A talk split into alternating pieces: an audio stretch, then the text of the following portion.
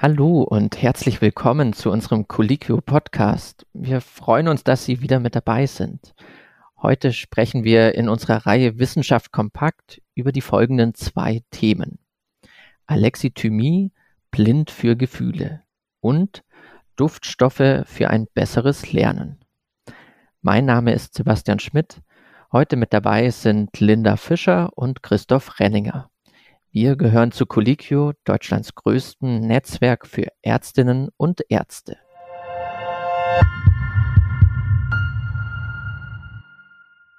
Wörtlich übersetzt heißt Alexithymie ja keine Worte für Gefühle. Christoph, was hat es denn mit diesem Syndrom auf sich? Es ist so, dass Betroffene Schwierigkeiten haben, Gefühle zu erkennen und zu benennen. Die Emotionen werden zwar körperlich wahrgenommen, können jedoch nicht eingeordnet werden. Es fehlt also die Verbindung zwischen der physischen Reaktion mit Gefühlen wie Angst, Trauer oder Ekel. Die Gefühlsblindheit führt daher oft zu einem geringeren Vorstellungsvermögen und weniger Fantasie, dafür aber zu einem eher faktenbasierten Handeln. Und das gilt dann nur für die eigenen Gefühle oder auch für die anderer Menschen? Es ist so, dass auch Gesichtsausdrücke oder andere emotionale Informationen von Gesprächspartnern, da fällt es schwer, sie korrekt zu deuten. Das Ganze kann dann zu Missverständnissen oder Problemen im zwischenmenschlichen Umgang führen. Okay, und ist dieses Persönlichkeitsmerkmal dann eher häufig oder selten in der Bevölkerung?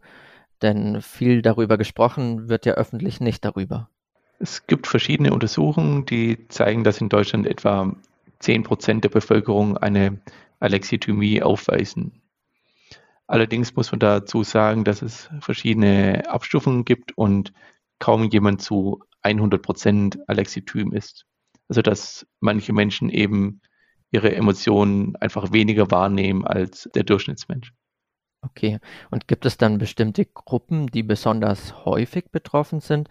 Gibt es womöglich auch Unterschiede zwischen den Geschlechtern? Die Merkmale treten verstärkt bei Menschen auf, die alleine oder getrennt leben oder auch bei Personen mit Beziehungsproblemen. Allerdings stellt sich hier die Frage nach Ursache und Wirkung, also ob Menschen, die allein leben, eher das Merkmal aufweisen oder äh, sie dem alleine, weil sie Alexithym sind. Beim Blick auf die Geschlechter zeigt sich, dass Männer häufiger betroffen sind als Frauen. Außerdem gibt es Korrelationen mit einem eher niedrigeren Bildungsniveau, wobei hier der genaue Zusammenhang noch unklar ist. Und welche Auswirkungen hat die Alexithymie nun auf den Alltag? Man kann sich ja vorstellen, dass das sehr herausfordernd sein kann. Es ist so, dass für Gefühlsblinde ein dauerhafter emotionaler Stress besteht. Es ist ihnen ja durchaus bewusst, dass mit, etwas mit ihnen oder auch um sie herum geschieht, auch wenn sie es nicht deuten und beschreiben können. Im Sozialen äh, wirkt das ein emotionsarme Verhalten für andere oftmals befremdlich und kann zu Irritationen führen. Häufig ist es so, dass Menschen mit äh, Alexithymie mit der Zeit lernen, Emotionen zu kopieren und in den passenden Situationen zu lächeln oder zu weinen, weil sie es eben gelernt haben. Auf Dauer ist es aber sehr anstrengend, vergleichbar mit der Situation in einem Land zu leben, dessen Sprache man nicht spricht. Du hast jetzt von der Anstrengung gesprochen. Das Persönlichkeitsmerkmal kann auf Dauer also auch eine Gefahr für die Gesundheit darstellen? Es ist tatsächlich so, dass wahrscheinlich aufgrund des stetigen Drucks und äh, der hohen Stressbelastung häufig äh, zu Suchtmitteln gegriffen wird, wie Alkohol oder illegalen Drogen. Außerdem stellt die Alexithymie einen Risikofaktor für verschiedene psychische Erkrankungen dar, wie Depressionen, Angststörungen oder das Borderline-Syndrom.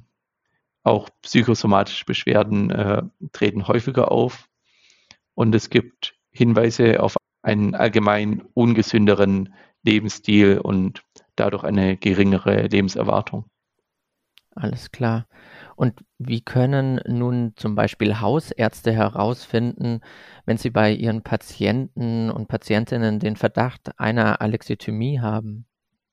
Das ist gar nicht so einfach, da die Betroffenen selten auf Fragen zu ihrer Gefühlswelt eingehen. Äh, selbst in emotional herausfordernden Situationen, etwa beim Tod von Angehörigen, erscheinen sie sehr rational. Wenn sie dann mit körperlichen Symptomen wie Herzrasen, Übelkeit oder Schmerzen äh, zum Arzt gehen, müssen diese Symptome erst mit den emotionalen Erlebnissen in Verbindung gebracht werden. Gibt es denn ein Standardverfahren in der Diagnostik? Das gibt es in der Tat. Äh, die Toronto Alexithymie-Skala. Das Ganze ist ein Fragebogen mit 20 Aussagen, die auf einer fünfstufigen Skala geratet werden. Beispiele sind Aussagen wie, wenn mich etwas aus der Fassung gebracht hat, weiß ich oft nicht, ob ich traurig, ängstlich oder wütend bin. Oder ich unterhalte mich mit anderen nicht gerne über ihre Gefühle, sondern lieber darüber, womit sie sich täglich beschäftigen. Beim Blick äh, auf andere Methoden, äh, zum Beispiel körperliche Biomarker, sind eher unwahrscheinlich, dass sie irgendwann geeignet sind. Äh, mehr Potenzial hat hier die künstliche Intelligenz, die zum Beispiel Sprachmelodien oder Sprachmuster analysieren kann. Alles klar, jetzt haben wir die Diagnostik betrachtet. Lass uns einen Blick auf die Ursachen und die Auslöser werfen. Was kannst du uns denn dazu erzählen? Es ist bekannt, dass es äh, eine genetische Komponente gibt. Das hat sich zum Beispiel in Zwillingsstudien äh, gezeigt. Wesentlich wichtiger sind aber psychosoziale Faktoren, etwa traumatische Erlebnisse oder eine emotionale Vernachlässigung im Kindesalter. Es ist ja so, dass es fünf Basisemotionen gibt, die schon bei Babys und Kleinkindern im Gehirn fest angelegt sind und evolutionär auch im Tierreich zu finden sind.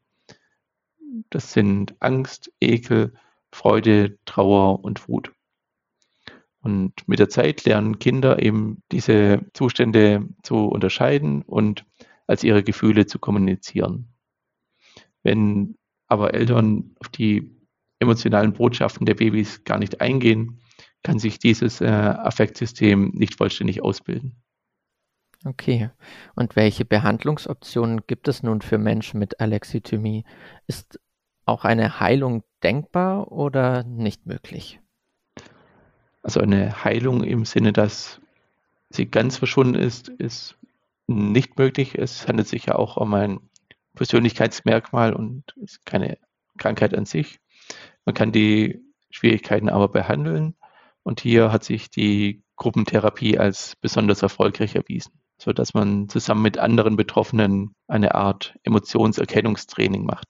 Medikamente wie Antidepressiva oder Psychostimulantien können dann hilfreich sein, wenn die Lexithymie eben mit psychischen Erkrankungen einhergeht. Spezielle Medikamente, die sich explizit gegen die Alexithymie richten, gibt es aber nicht. Denn wie gesagt, es handelt sich auch eher um ein Kompetenz- oder ein Lerndefizit, das man jetzt nicht pharmakologisch angehen muss. Super, vielen Dank dir.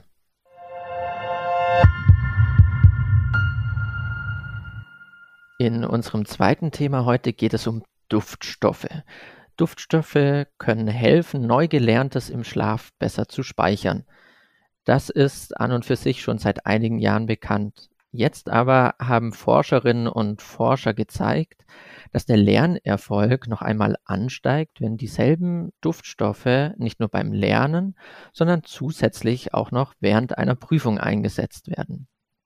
Veröffentlicht haben sie die Ergebnisse ihrer Online-Studie in dem Journal Scientific Reports. Linda, was genau ist denn bei dem Einsatz der Duftstoffe zu beachten, um die Gedächtnisleistung wirklich zu verbessern?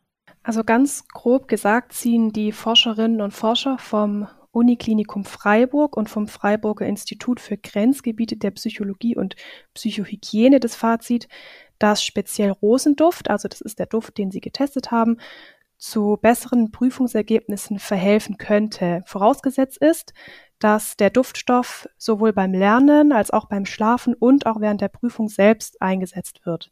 In der Studie waren dann die Probandinnen und Probanden, die während allen drei Aktivitäten, also während Lernen, Schlafen und Prüfung, einem Rosenduftgranulat hm, ausgesetzt waren, besser im abschließenden Vokabeltest, und zwar im Schnitt um 8,5 Prozentpunkte im Vergleich zu denjenigen Teilnehmenden, die während mindestens einer dieser Phasen nicht mit diesem Duftstoff umgeben waren. Lass uns mal noch einen genaueren Blick auf das Studiendesign werfen. Wie sah das denn genau aus? Insgesamt hat das Forschungsteam in ihre Analyse Daten von 165 Probandinnen und Probanden eingeschlossen. Die waren zwischen 18 und 35 Jahre alt und hatten keine Vorkenntnisse in der japanischen Sprache. Das war wichtig, weil es sich um japanisch-deutsche Vokabeltests handelte. Die Probandinnen und Probanden haben dann in einer dreitägigen Lernphase 40 dieser Vokabelpaare gelernt, die sie dann in Online-Tests wiedergeben mussten.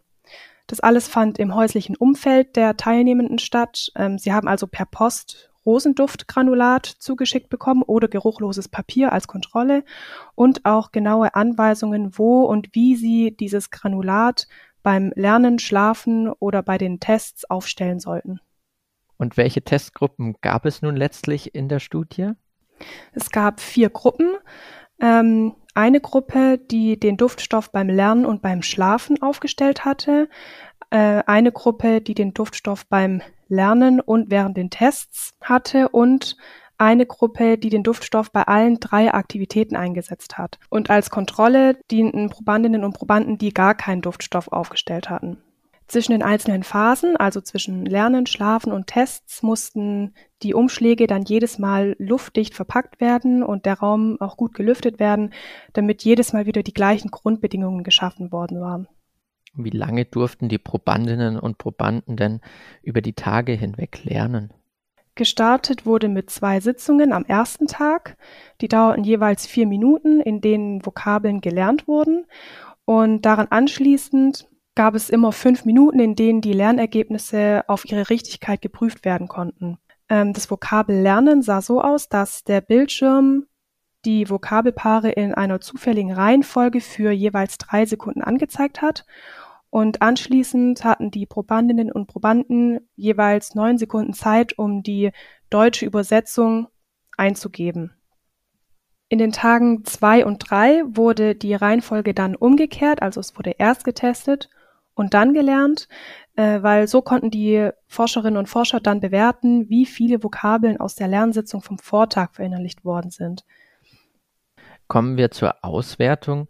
Wie signifikant fiel denn der gesteigerte Lernerfolg letztlich aus?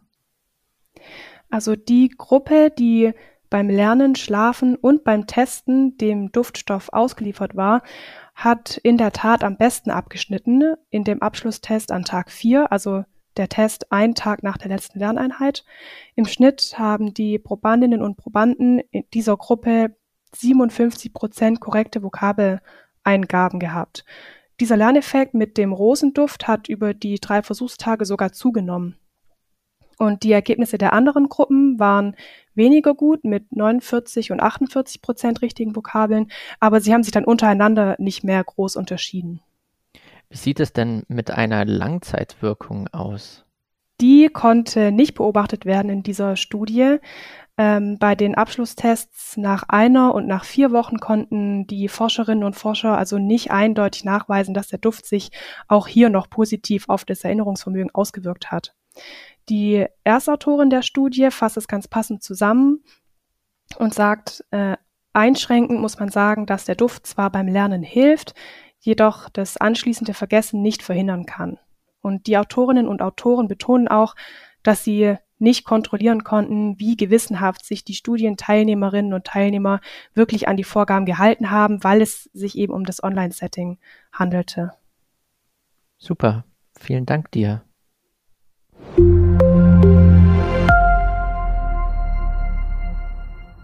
Und das war es schon wieder für diese Woche. Die Quellen zu den hier vorgestellten Themen finden Sie unter diesem Beitrag verlinkt. Wenn Sie uns nicht verpassen wollen, dann abonnieren Sie uns doch gerne auf allen gängigen Plattformen. Sie sind Arzt oder Ärztin und noch nicht bei Colliquio registriert, dann melden Sie sich gerne kostenlos an und lernen Sie die Ärzte-Community kennen. Dieser Podcast wird produziert von der Colliquio Medizin Redaktion. Aufgezeichnet wurde am 22. März 2023. Redaktion Dr. Linda Fischer, Christoph Renninger und Sebastian Schmidt.